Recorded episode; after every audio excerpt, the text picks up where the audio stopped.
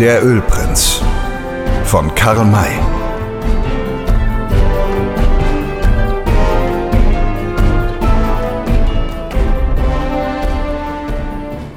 Was er erwartet hatte, das geschah. Butler war aufgestanden, kam herbei, pflanzte sich gebieterisch vor dem Tisch, an dem die drei saßen, auf und sagte, ohne sie zu grüßen, höhnisch: Wie prächtig ihr euch ausnehmt, Leute! Ihr scheint höchst sonderbare, höchst lächerliche Drillinge zu sein. Yes, bestätigte Sam sehr ernsthaft und sehr bescheiden. Dieses Eingeständnis klang so komisch, dass Butler laut auflachte und während seine Gefährten in das Gelächter einstimmten, fortfuhr: Wer seid ihr denn eigentlich? Ich bin der Erste, antwortete Sam. Ich bin der Zweite, fügte Dick Stone hinzu. Und ich der Dritte, stimmte Will Parker ein. Der Erste, der Zweite, der Dritte, was denn? fragte Butler. Na, Drillinge natürlich, antwortete Sam mit treuherzigem Gesichtsausdruck. Ein zweites allgemeines Gelächter folgte diesen Worten. Butler war geschlagen. Darum fuhr er den Kleinen unwillig an. Macht keine dummen Witze. Ich bin gewohnt, dass man ernsthaft mit mir verkehrt. Dass ihr nicht Drillinge sein könnt, sieht man ja. Ich will eure Namen wissen. Heraus damit. Also. Ich heiße Grinnell, antwortete Sam kleinlaut. Und ich Barry, gestand Dick furchtsam. Und ich White, stieß Will ängstlich hervor. Grinnell, Barry und White, meinte Butler. Hm. Nun sagt mir auch, was ihr seid. Fallensteller, erklärte Sam Hawkins. Fallensteller? lachte der Frager. Ihr seht mir ganz und gar nicht so aus, als ob ihr jemals einen Biber oder einen Raccoon gefangen hättet. Haben wir auch noch nicht, gab der kleine Sam bescheiden zu. Ah, habt ihr noch nicht. Wollt also erst. Yes. Gut. Sehr gut. Wo kommt ihr denn her? Von Castroville, Texas. Was habt ihr dort getrieben? Hatten einen Kleiderladen zu dreien. So, so. Ist wohl schlecht gegangen. Yes. Haben ein wenig bankrott gemacht. Hatten zu viel ausgeborgt, Kredit gegeben, aber keinen bekommen. Richtig, richtig. Also Kleiderhändler Vielleicht gar Schneider. Drei Schneider, die aus Ungeschick in die Pleite gefallen sind und nun den klugen Gedanken gefasst haben, sich als Trapper wieder aufzuhelfen. Hört ihr es? Diese Frage war an seine Genossen gerichtet, die dem Gespräch mit spöttischem Behagen zuhörten. Sie ließen ein drittes, schallendes Gelächter hören. Sam Hawkins aber rief scheinbar zornig, Ungeschick, da irrt ihr euch gewaltig, Sir. Wir wussten wohl, woran wir waren. Aus der Pleite muss natürlich für uns etwas abfallen, sonst hätten wir sie nicht gemacht. Er zog seinen bockledernen Jagdrott vorne auf, klopfte auf seinen breiten Gürtel, dass es metallisch klang, und fügte stolz hinzu: Hier sitzen die Moneten, Sir. Das Gesicht Butlers nahm den Ausdruck eines Raubvogels an, der nach Beute ausspähte, und in möglichst unbefangenem Ton fragte er: Ihr habt Moneten? Dann seid ihr freilich klüger gewesen, als ihr aussieht. Wie viel hat euch denn der Bankrott eingebracht? Über 2000 Dollar. Die tragt ihr bei euch? Yes. Auf der Reise in dieser unsicheren Gegend? Pscha, wir haben Waffen. Die würden euch verteufelt wenig nützen. Wenn zum Beispiel die Finders kämen, die würden euch drei Schneider ausbeuteln, ehe ihr nur Zeit fändet, die Augen aufzumachen. Warum habt ihr das viele Geld nicht lieber einer Bank anvertraut? Werden es noch tun, droben in Prescott. Da hinauf wollt ihr? Yes. Als Fallensteller? Yes. Habt ihr denn Fallen? Nein. Woher wollt ihr sie denn nehmen? In Prescott kaufen. Himmel, seid ihr Menschen? Was gedenkt ihr denn da oben zu fangen? Äh, Biber und und und äh, er stockte verlegen. Und und was denn weiter? drang Butler in den Kleinen. Grizzlybären! Da ertönte von den anderen Tischen ein wahrhaft homerisches Gelächter herüber. Butler lachte auch, dass ihm die Tränen in die Augen traten und der Atem versagte, und rief, als er sich einigermaßen beruhigt hatte, Grizzlybären wollt ihr fangen. Grizzlybären, von denen einer neun Fuß hoch wird und wohl auch neun Zentner wiegt, in Fallen fangen? Warum nicht? knurrte Sam verdrießlich, wenn nur die Fallen groß und stark genug sind. Es gibt aber keine Grizzlybärenfallen und wird auch keine geben. So lassen wir uns in Prescott von einem Schmied einige machen. Wie denn? In welcher Bauart? Das werden wir ihm schon sagen. Ihr drei Schneider? halt ein, Kleiner, Dicker, halt ein, sonst ersticke ich. Butler lachte wieder aus vollem Hals und konnte erst nach einer Weile fortfahren. Und selbst wenn ihr einen Witz gemacht und es in Wahrheit auf Biber abgesehen hättet, so müsste man sich doch darüber halb totlachen, dass ihr, um Biber zu fangen, hinauf nach Prescott wollt. Deshalb nach Prescott? Nein, dort wollen wir nur die Fallen kaufen, dann reiten wir nach dem Quellgebiet des Rio Verde. Worin es fast kein Wasser gibt. Wo sollen denn da die Biber herkommen? Das lasst nur unsere Sorge sein, Sir. Hab ein Buch gelesen, wo alles drin steht, auch das von den Bibern. Schön, schön, vortrefflich. Wenn ihr so klug seid, euch nach einem Buch zu richten, so lässt sich nichts weiter sagen. Ich wünsche euch so viele Biber und Bären, wie ihr wollt. Aber ihr werdet auch noch anderes finden. Was? Wilde Indianer, die euch Tag und Nacht umschleichen, um euch zu überfallen. Da wehren wir uns. Mit euren Waffen etwa? Yes. Zum Beispiel hier mit eurer Flinte? Yes. Alle Wetter werdet ihr da ungeheure Heldentaten verrichten. Zeigt doch einmal das Schießholz her. Das müssen wir uns unbedingt besehen. Er nahm Sam Hawkins das Gewehr aus der Hand und ging damit zu seinen Genossen hinüber, die es unter den kräftigsten Bemerkungen betrachteten. Auch Dick Stone musste seine lange Rifle zeigen, die den nämlichen spöttischen Beifall fand. Dann sagte Butler, indem er die Gewehre zurückgab, All right, ich will nur um euretwillen hoffen, dass ihr mit euren Gewehren jetzt ebenso umzugehen versteht wie früher mit euren Nähnadeln. Keine Sorge, meinte Sam zuversichtlich. Was wir treffen wollen, das treffen wir. Wirklich? Wirklich. Wettschießen!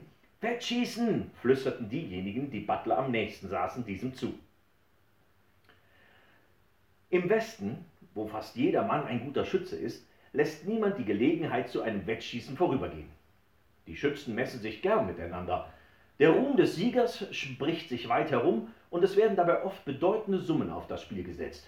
Hier nun gab es nicht nur eine Gelegenheit zu einem Wett, sondern sogar zu einem spaßhaften Schießen. Die drei Schneider hatten wohl nicht gelernt, mit Gewehren umzugehen, und da die ihren nichts taugten, so gab es jedenfalls allerlei zu lachen, wenn man sie dazu brachte, ihre vermeintliche Kunst zu zeigen. Darum sagte Butler, um Sam anzustacheln, in zweifelndem Ton, ja, hm, mit der Nähnadel den Ärmel eines Rockes treffen, das kann sogar ein Blinder. Aber schießen, schießen, das ist doch etwas ganz anderes. Habt ihr denn schon einmal geschossen, Mr. Grinnell? Yes, antwortete der Kleine. Wonach? Nach Sperlingen.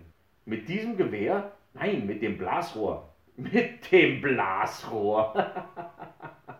lachte Butler laut auf. Und da denkt ihr, dass ihr auch mit dem Gewehr ein guter Schütze seid? Warum nicht? Zielen ist doch Zielen. So, wie weit könnt ihr denn treffen? Doch äh, jedenfalls so weit, wie die Kugel läuft. Sagen wir 200 Schritte? Well, ungefähr so weit entfernt steht die zweite Hütte da drüben. Glaubt ihr, sie zu treffen? Die Hütte? meinte Sam beleidigt. Die trifft ein Blinder grad wie mit der Nadel den Rockärmel. So wollt ihr wohl sagen, dass das Ziel kleiner sein soll? Yes. Wie groß ungefähr? Wie meine Hand. Und das glaubt ihr zu treffen mit eurem Schießzeug hier? Yes. Unsinn. Dieser Lauf muss ja gleich beim ersten Schuss zerplatzen. Und wenn er das nicht tut, so ist er so krumm gezogen, dass eure Kugeln um jede Hausecke biegen, nie aber geradeaus fliegen werden. Versucht es doch einmal. Wollen wir wetten? Ihr habt ja Geld dazu. Wie viel setzt ihr? So viel wie ihr. Einen Dollar? Einverstanden. Also gilt die Wette. Aber wir wollen nicht nach jener Hütte schießen, weil der Besitzer es wohl nicht dulden würde, sondern ich. Äh, schießt nach der meinigen, unterbrach ihn der Wirt. Ich klebe an die hintere Front ein Papier, so groß wie meine Hand. Das mag die Scheibe sein. Dieser Vorschlag wurde angenommen. Man begab sich nach der hinteren Seite. Das Papier wurde angeklebt und dann zählte Butler 200 Schritte ab. Er setzte einen Dollar und Sam gab den seinigen. Darauf loste man, wer zuerst schießen solle. Das Los fiel auf Butler.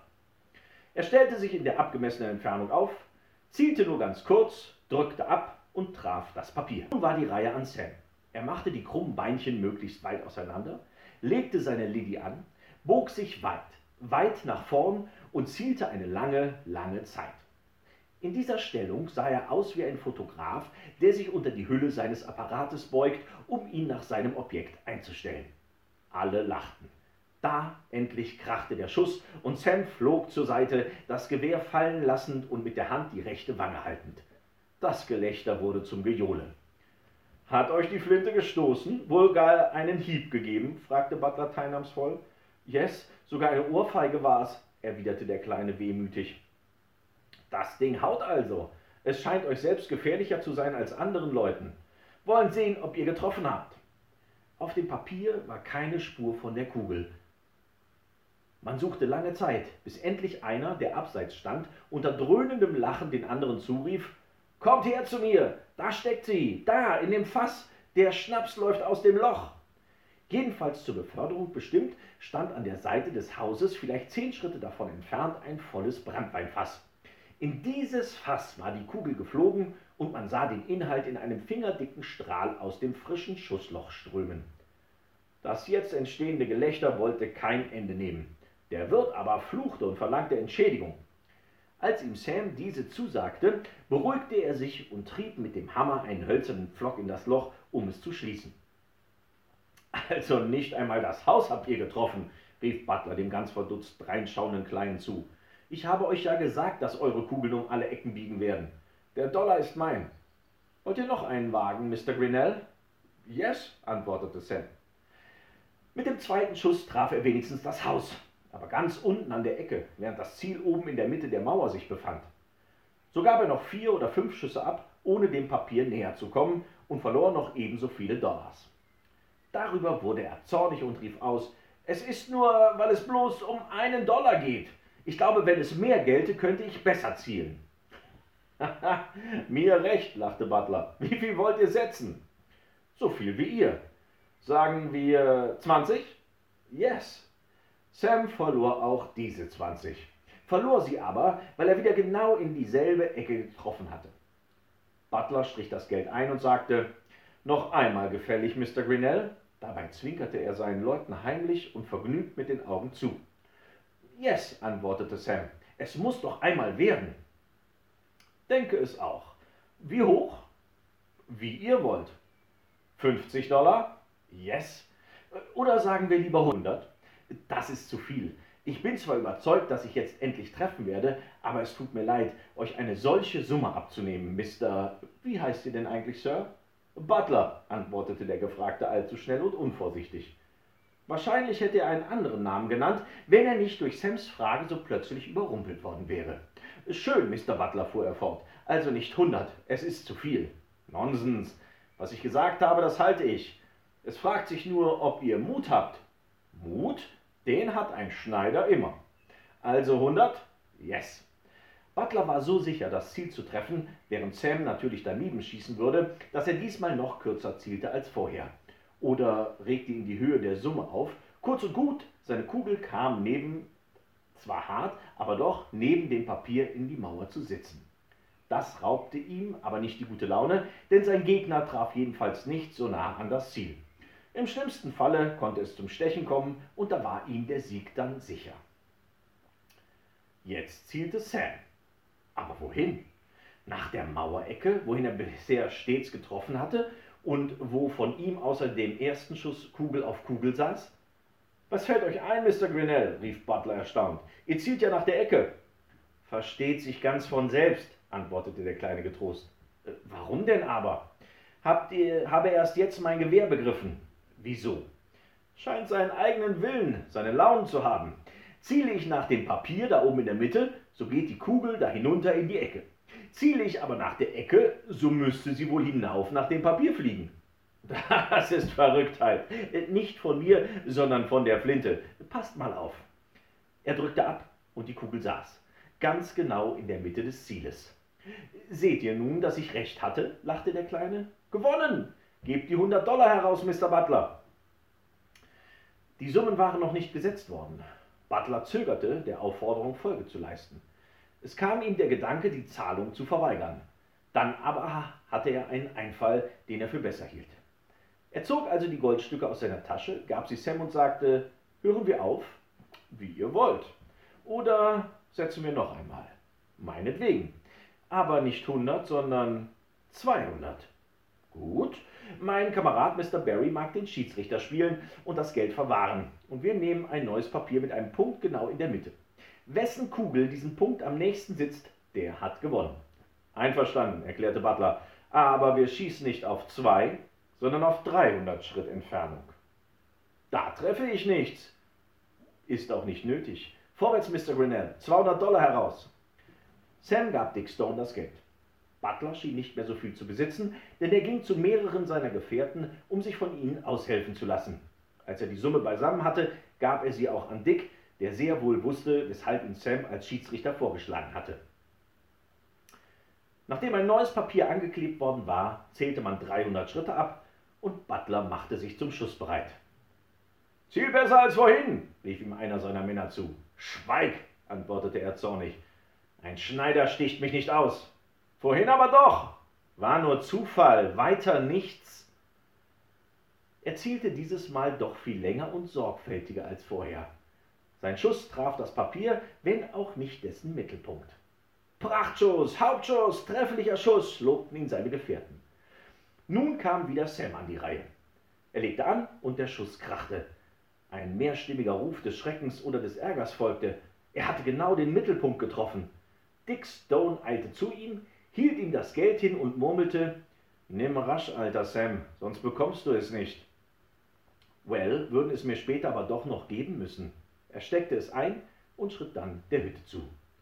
Ein unbegreifliches, ein verdammtes Glück ist das, rief ihm Butler zornig entgegen. So ein Zufall ist noch gar nicht da gewesen. Bei mir allerdings noch nicht, gestand Sam ein, und zwar der Wahrheit gemäß, denn er war ein so vortrefflicher Schütze, dass es keines Zufalls bedurfte. Butler aber nahm diese Worte in anderem Sinne und sagte, so gebt das Geld wieder heraus.